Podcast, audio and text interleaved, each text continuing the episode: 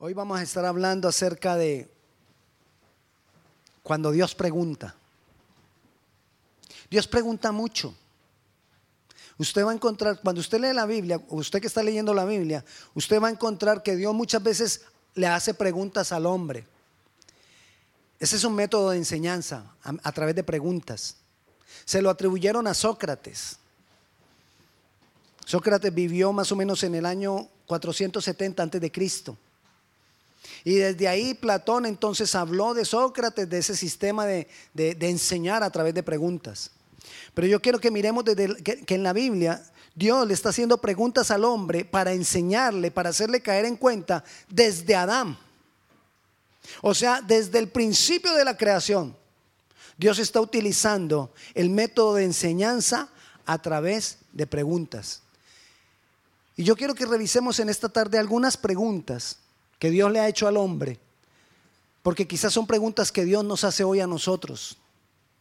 Y cuando Dios nos pregunta, lo que Él quiere hacer es sacar de nosotros, que nosotros entendamos cuál es la verdad que está en nosotros. Cuando Dios te hace una pregunta, Él quiere que tú mires a ver cuál es tu condición. ¿Qué es lo que tú crees? ¿Qué es lo que tú piensas de algo?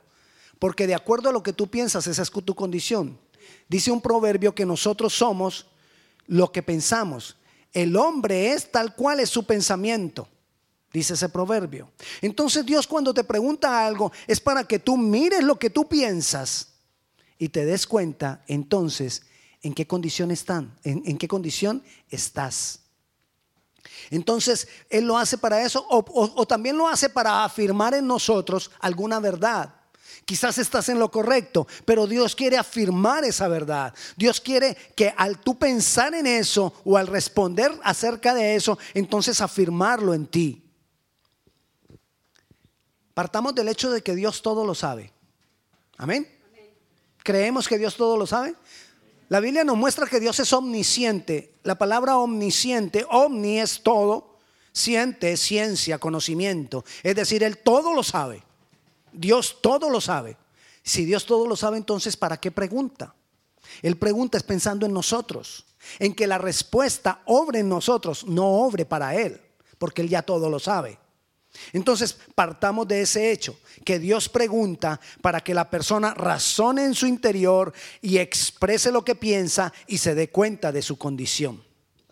Dios quiere que nosotros saquemos a la luz la verdad de lo que creemos, las razones que tenemos, para que si estamos en un error, lo corrijamos. Y si estamos en una verdad, la afirmemos.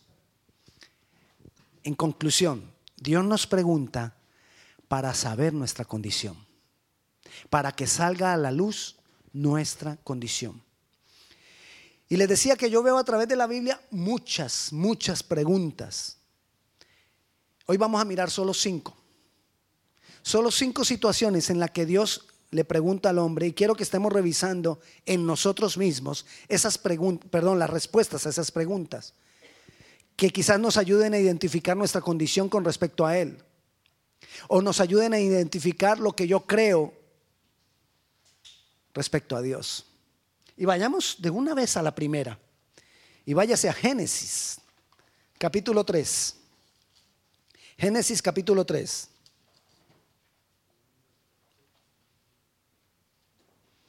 Le voy a ubicar qué pasaba ahí en ese momento. Dios creó a Adán y Eva y les dijo que señorearan sobre todo lo que existe. Y solo les dio un mandamiento y les dijo, no coman del árbol del conocimiento del bien y del mal, porque si comen de ese árbol va a entrar muerte a sus vidas. Van a morir. La mujer estuvo conversando con la serpiente. La serpiente es el diablo. El diablo vino y la tentó y le dijo, eso que te dijo Dios es mentira. No van a morir, sino que Él no quiere que ustedes sean como Dios, porque si ustedes comen de ese árbol, van a ser como Dios. Entonces ella dijo, ay, vamos a ser como Dios. Ay, Adán, vení. Mira, es que vamos a ser como Dios si comemos de ese árbol. Dios nos mintió, no va a haber muerte. Y comieron del árbol. Y cuando comieron del árbol se dieron cuenta que estaban desnudos. Entró vergüenza en ellos. Y entonces se escondieron de la presencia de Dios. Dice la Biblia que se escondieron detrás de los árboles de la presencia de Dios. Dios acostumbraba a venir todos los días a estar con ellos. Y entonces Dios vino ese día y no los halló. Y ahí es donde está el pasaje, Génesis 3.9. Mas Jehová Dios llamó al hombre y le dijo, ¿dónde estás? Yo le pregunto, ¿será que Dios no sabía dónde estaba Adán? ¿Será que Dios no sabía de cuál árbol estaba, detrás de cuál árbol estaba escondido? Yo creo que lo más difícil del mundo sería jugar escondidas con Dios. Difícil. Él siempre va a saber dónde nos escondemos. Es más, un siervo de Dios dijo, ¿dónde huiré de tu presencia? Porque Dios todo lo sabe. Pero entonces Dios, ¿por qué le estaba preguntando a Adán, ¿dónde estás? Dios le pregunta eso a Adán. Y quiero que miremos ahí más, más adelantito que no solo le hace una pregunta, sino que le voy a decir varias preguntas que le hace. Dice, ¿dónde estás tú? Y el versículo 10 le dice, oí la voz, oí tu voz en el huerto y tuve miedo porque estaba desnudo y me escondí. Y le dijo Dios, ¿quién te enseñó que estabas desnudo? ¿Que ¿Dios no sabía quién le había enseñado? Sí. Dios sabía, pero Dios estaba para que Adán sacara su pecado, sacara su situación. No, es que nos pusimos a conversar con el diablo. Nos pusimos a conversar con la serpiente y ella nos engañó. Y Dios le sigue preguntando, ¿qué has hecho? Ahí le dice, ¿has comido del árbol que yo te mandé no comieses? Vuelve y le pregunta a Dios, pregunta tras pregunta. ¿Qué has estado haciendo? ¿Has estado haciendo lo que no debes? Y yo creo que Dios hoy nos hace la pregunta a nosotros, ¿dónde estás tú en cuanto a tu relación con Dios? Dios le había dado una comunión a Adán. Dios tenía comunión con Adán, pero un día llegó y no encontró a Adán. Adán se había volteado, Adán le había dado la vuelta y se fue por el pecado. ¿Pero por qué? Porque estuvo distrayéndose, estuvo haciendo otras cosas. Y es lo que Dios le pregunta, ¿dónde estás? ¿Por qué no estás en el lugar donde yo me encuentro contigo? ¿Por qué no estás en el lugar donde yo puedo compartir contigo? ¿Por qué no te encuentro en el lugar de comunión conmigo? Y yo quiero hacerte esa pregunta hoy de parte de Dios. ¿Dónde estás tú? ¿Estás demasiado ocupado para estar en la presencia de Dios? Tienes demasiados problemas como para sacar tiempo para Dios. Tienes tantas cosas importantes como para sacar tiempo para Dios. Porque si nosotros tenemos cosas más importantes que no podemos sacar tiempo para Dios, entonces ahí es donde vale la pena responder, ¿dónde estoy? ¿Dónde estoy? ¿Qué es lo que yo creo respecto a Él? Amén. Y yo te hago esa pregunta solamente para que tú te cuestiones a ti mismo. No para que no la respondas a nosotros, ni siquiera para que se la respondas a Dios, sino para que te la respondas a ti mismo. ¿Dónde estás tú? ¿Dónde estás tú? ¿Cómo te estás relacionando con Dios? ¿Qué tiempo estás sacando para Él? ¿De qué hablas con Él?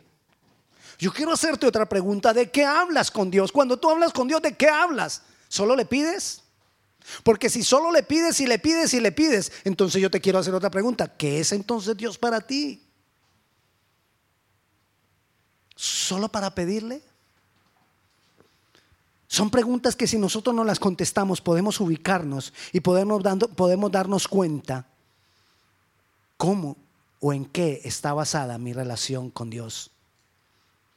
¿Solamente me encuentro con Dios los domingos en la iglesia? ¿En, basado en eso está mi relación con Dios? ¿Tengo comunión con Él en la oración? ¿Con quién hablas tú cuando tienes problema? ¿La primera persona que buscas, la vecina? ¿O Dios? Son preguntas que nosotros tenemos que respondernos. ¿La amigota o el amigote? que siempre, casualmente, siempre nos da el consejo inadecuado. No, es que me dijo, la serpiente me dijo que era mentira de Dios. La serpiente representa de lo que el diablo se puede disfrazar para venir a nosotros.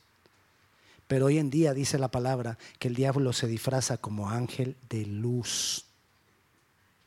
Yo no le estoy diciendo que su vecina es el diablo. Yo no le estoy diciendo que su amigote es el diablo. Pero si el diablo utilizó a Pedro para tentar a Jesús, no va a utilizar a su amigote para sacarlo del camino. Esa es la primera pregunta. ¿Dónde estás tú? La segunda pregunta. Vayamos a Marcos, capítulo 10. El Evangelio de Marcos. Capítulo 10, versículo 51. Y dice así, ese es el versículo que nos vamos a memorizar. Es el ciego. Parece que este ciego era un ciego de nacimiento. De lo que sí sabemos es que era un ciego reconocido por todo el mundo porque él siempre estaba al lado del camino pidiendo limosna porque era ciego. Y entonces Imagínense, un ciego. Le voy a contar algo. A los ciegos en esa época, para les daban como una autorización para poder pedir limosna y les daban una capa especial. Esa capa que ellos tenían les daba autorización para pedir limosna.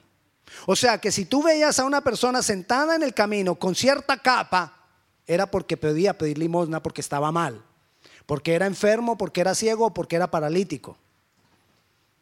O sea que viene Jesús pasando por ahí y ahí está el ciego. Todo el mundo sabía que era ciego. Tenía la capa de ciego. Y viene Jesús y le dice, ¿qué quieres que te haga? ¿Será que no era lógico que lo que necesitaba el ciego era la vista? Era lógico. Entonces Jesús, ¿para qué le pregunta? Jesús es Dios. Y dijimos que Dios todo y si Dios todo lo sabe y Jesús es Dios, entonces Jesús, ¿para qué le pregunta al ciego qué quieres que te haga? ¿Para qué Dios le dice a ese hombre que tiene tanta necesidad, que tiene tanto sufrimiento, qué quieres que te haga? Porque en realidad lo que le quiere preguntar es, ¿cuál es tu fe? ¿Qué es lo que tú piensas que yo puedo hacer por ti? Exprésalo. Que salga de ti lo que tú crees que yo puedo hacer de por ti, el milagro que tú crees que yo puedo hacer, sácalo de ti.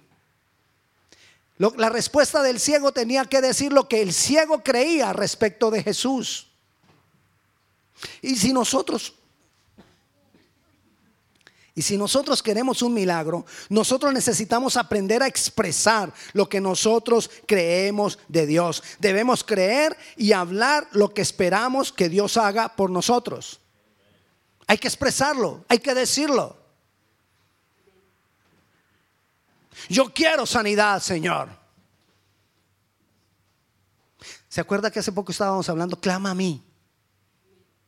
Hay que expresarlo, hay que decírselo. Y Él responderá. Pero necesitamos esforzarnos por hacerlo. ¿Y sabe por qué hay que esforzarnos? Porque oímos voces. Hay voces que te van a decir, nah,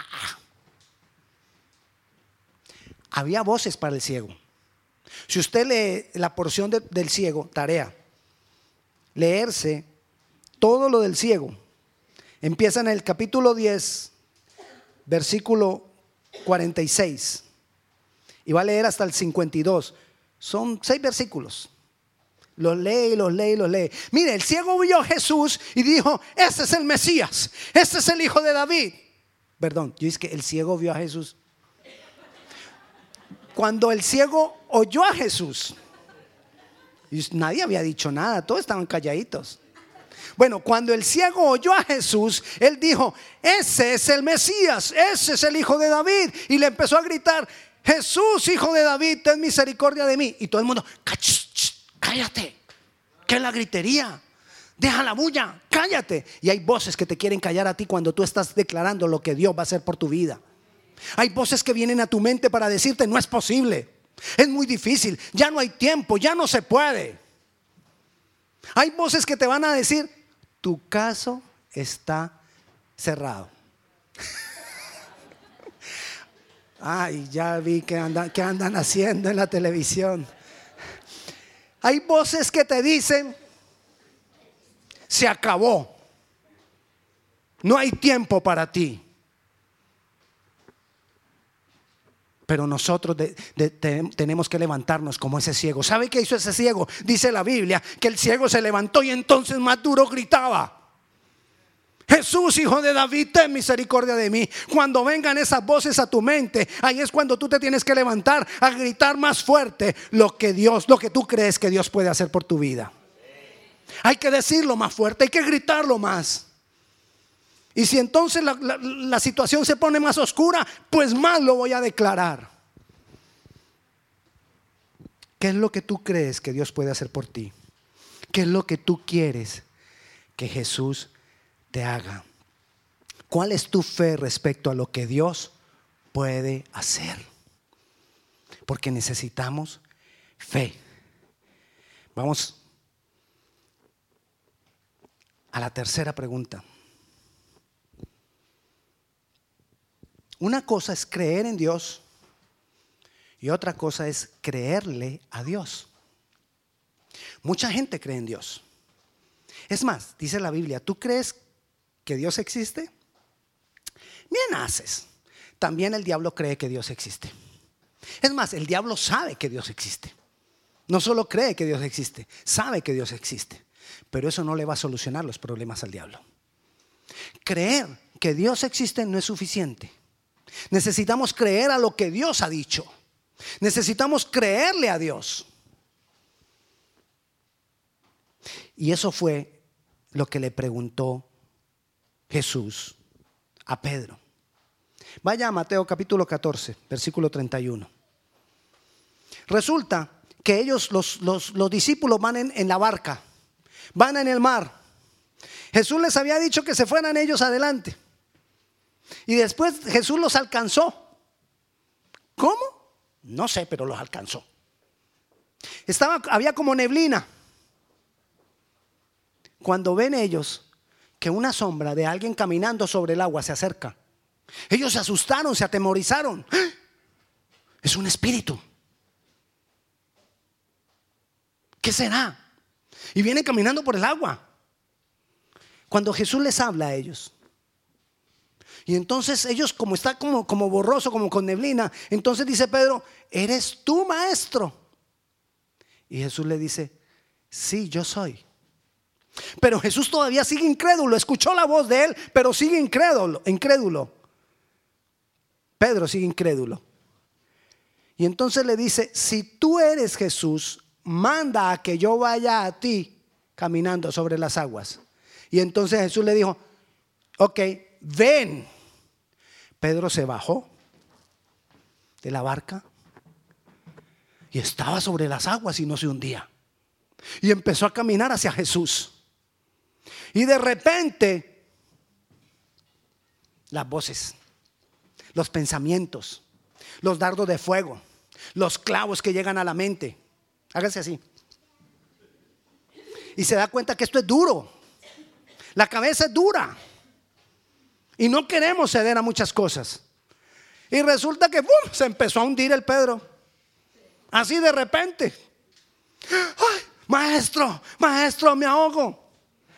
El maestro, una vez más, Jesús tendió la mano. Qué paciencia había que tener con Pedro. Tendió la mano y dijo, ay, Pedro, ven. Lo levanta. ¿Cómo regresaron al, bote?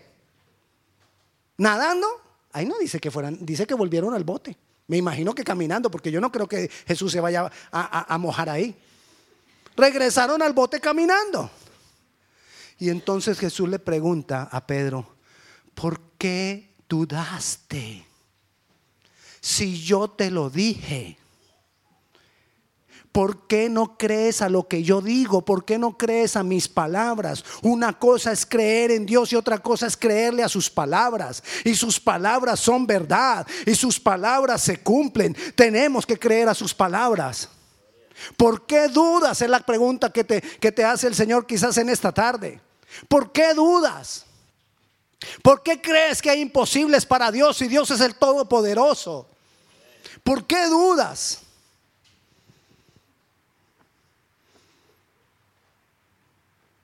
Debemos nosotros no solamente creer en lo que Él puede hacer, sino creer que lo que Él ha dicho en su palabra se cumple para mí. Porque es que ese es el otro problema. No, sí, pastor, yo creo que sí se cumple. Yo creo que fue que, que, él puso a caminar a Pedro sobre las aguas. Pero es que era Pedro. Y tienes que creer que así como lo hizo con Pedro, lo hace contigo. Tienes que creer que así como lo hizo con tantos hombres y con tantas personas, así como lo hizo con el ciego, lo hace contigo. Tienes que creer a lo que dice su palabra.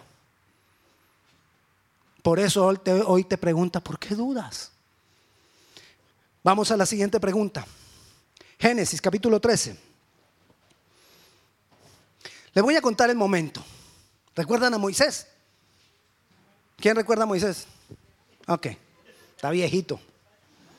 Ok, recordemos a Moisés. Moisés sacó al pueblo de Egipto de la esclavitud. Moisés se encontró primeramente con Dios. Tuvo un encuentro radical y, estuvo, y él conversaba constantemente con Dios. Moisés tenía una relación íntima con Jesús, perdón, con Dios. Una relación íntima con Él. Hablaba cara a cara con Dios. Y entonces Dios le da la orden. Dice, yo ya puedo confiar en ti, Moisés. Porque hablamos cara a cara. Porque estamos juntos. Porque estás en, mi presencia cada vez. Voy a confiar en ti y te voy a, a dar una misión. Ve y saca a mi pueblo de la esclavitud. Moisés va, usted ya sabe, lo de las, siete plagas de Egipto y lo saca libre de ahí de la esclavitud. Y ellos empiezan a huir. Cuando ya el, faraón no pudo hacer nada, le dijo, bueno, váyanse. Y se fueron ellos caminando por el desierto. Pero llega un momento donde faraón dice, hmm, yo para qué los dejé ir, voy a alcanzarlos y los voy a matar y alista todos sus carros y se van detrás del pueblo de Israel. El pueblo de Israel viene y ve que vienen allá y dice, mm, allá se oye, se ven los carros de Faraón, vienen a matarnos y al frente está el Mar Rojo. A un lado peñascos, al otro lado montaña. Si nos devolvemos, nos encontramos con los carros de Faraón y nos mata. Y si vamos de frente, ay, ¿qué hacemos? Está el Mar Rojo. Y entonces le dicen a Moisés el pueblo, ¿para qué Dios nos sacó para venir a morir aquí al desierto? Y Moisés les declara y les dice, hoy Dios va a hacer maravillas con ustedes. Mire Moisés, tenía comunión con Dios. Dios le había encargado una misión. Él mismo declara lo que va a hacer, lo que Dios va a hacer. Y luego se voltea y le dice, Dios, ¿y ahora? Y mire lo que le pregunta a Dios. Le, le dije Génesis 13, perdón, Éxodo 13. Yo le dicté mal la, cita bíblica. perdón, Éxodo 13:13. 13. Entonces, mire lo que le dice en, Éxodo 13:13. 13. Dice así. Y Moisés dijo al pueblo, no temáis, estad firmes y ved la salvación que Jehová hará hoy con vosotros, porque los egipcios que hoy, que hoy habéis visto, nunca más para siempre los veréis. Jehová peleará por vosotros y vosotros estaréis tranquilos. Y mire lo que le dice Dios a Moisés. Después de que Moisés declara todo eso, se voltea y mira a Dios como que ya, dije lo que tú vas a hacer y ahora mi milagro. Y entonces Dios le dice, entonces Jehová dijo a Moisés, ¿por qué clamas a mí? Di a los hijos de Israel que marchen y tú divide el mar rojo. Hay momentos en que cuando tú has estado en comunión con Dios, en que cuando tú has declarado lo que Dios va a hacer, cuando tú has creído a Dios y creído a lo que Él dice y creído en su poder, hay momentos en que Dios te dice, ¿para qué clamas? El milagro está en tus manos, hazlo tú, divide el mar rojo tú. ¿Cuántos esperan un milagro de Dios? Hazlo tú. ¿Por qué clamas a Él ahora? Hazlo tú. Ahí sí ya nos toca que. Ay, sí. ¿Y cómo? Si estamos en nuestra posición de relación con Dios, ¿dónde estás tú?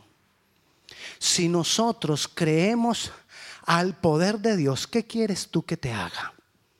Si nosotros creemos a lo que Dios ha dicho, no dudando, entonces ahí es cuando Dios te dice, no clames a mí, produce el milagro. Amén. produce el milagro. ¿Por qué clamas a mí? Le dice. Si tú estás pidiendo un milagro, asegúrate de estar en comunión con Dios, de creer en su poder, de, de creer lo que Él ha dicho y entonces ya no clames más. Declara el milagro. Declara el milagro. Y el milagro será hecho. Y el milagro se hará. Amén. Y vamos a la quinta pregunta. Eh, eh, con esta pregunta Jesús ya le estaba sacando la piedra al, discípulo. Ya lo tenía como cansado. Usted lo va a recordar cuando se lo diga. Están ahí en una reunión y ahí están los discípulos todos. Y Pedro pues siempre él como que se creía, ¿no? El, pana de Jesús, el, el amigote de Jesús. Y entonces Jesús le hace una pregunta y le dice, Pedro, ¿tú me amas más que todos ellos? Pedro le dice, sí, maestro, yo te amo. Y Jesús le dice, ok, Pedro, venga Pedro. Sí, maestro, Pedro, ¿tú me amas? Sí, maestro, yo te amo. Y le dice por tercera vez, Pedro, y Pedro viene y le dice, Pedro, tú me amas. Y le dice, maestro, tú todo lo sabes. Tú todo lo sabes. ¿Por qué me dices que sí te amo si tú sabes que sí te amo? Y entonces le dice, entonces cuida mis ovejas. La pregunta es, ¿para qué Jesús le dice a Pedro tantas veces y le insiste? Es que sí lo ama. Porque cuando Jesús le está diciendo a Pedro, Pedro, ¿tú me amas más que ellos? lo que le está preguntando es, ¿qué tú haces diferente a ellos que muestra que me amas más que ellos? ¿Qué tú haces por Dios? Es la pregunta. Si tú amas a Dios, es muy fácil decir, sí, yo amo a Dios. Ay, usted viera, para mí el domingo ir a la iglesia es lo más importante. Yo amo a Dios. Y me emociono ahí. Sí, pero ¿qué haces de diferente que muestre que tú amas a Dios?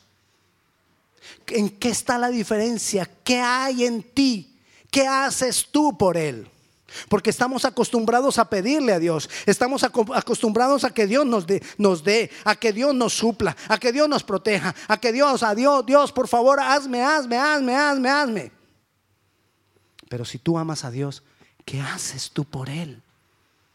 Y Él está diciendo, Pedro,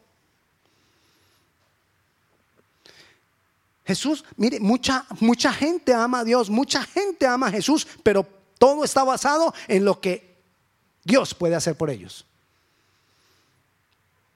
Por eso Jesús le pregunta tres veces, hasta que dice ahí la palabra que Pedro se puso triste.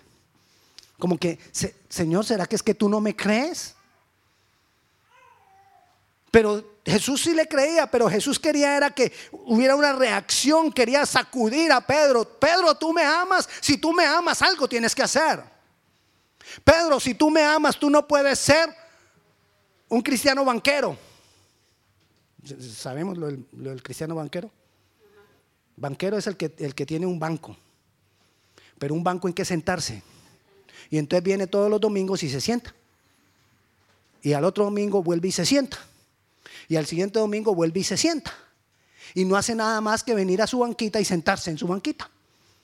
Ese es el cristiano banquero. Dios no quiere cristianos banqueros. Dios quiere cristianos que lo amen, que amen la gente, que amen lo que Dios ama. Dios ama a la gente, Dios ama al perdido, Dios ama al que no le conoce, Dios ama al que lo conoce. Dios ama a todo el mundo. Y Dios quiere que si nosotros le amamos a Él, lo expresemos amando a la gente. Tenemos que amar a la gente. Tenemos que sentir compasión por la gente. Tenemos que sentir dolor por la gente. Tenemos que sentir dolor por el dolor de la gente. Y es la pregunta que quizás Dios nos hace también a nosotros hoy. Víctor, ¿tú me amas?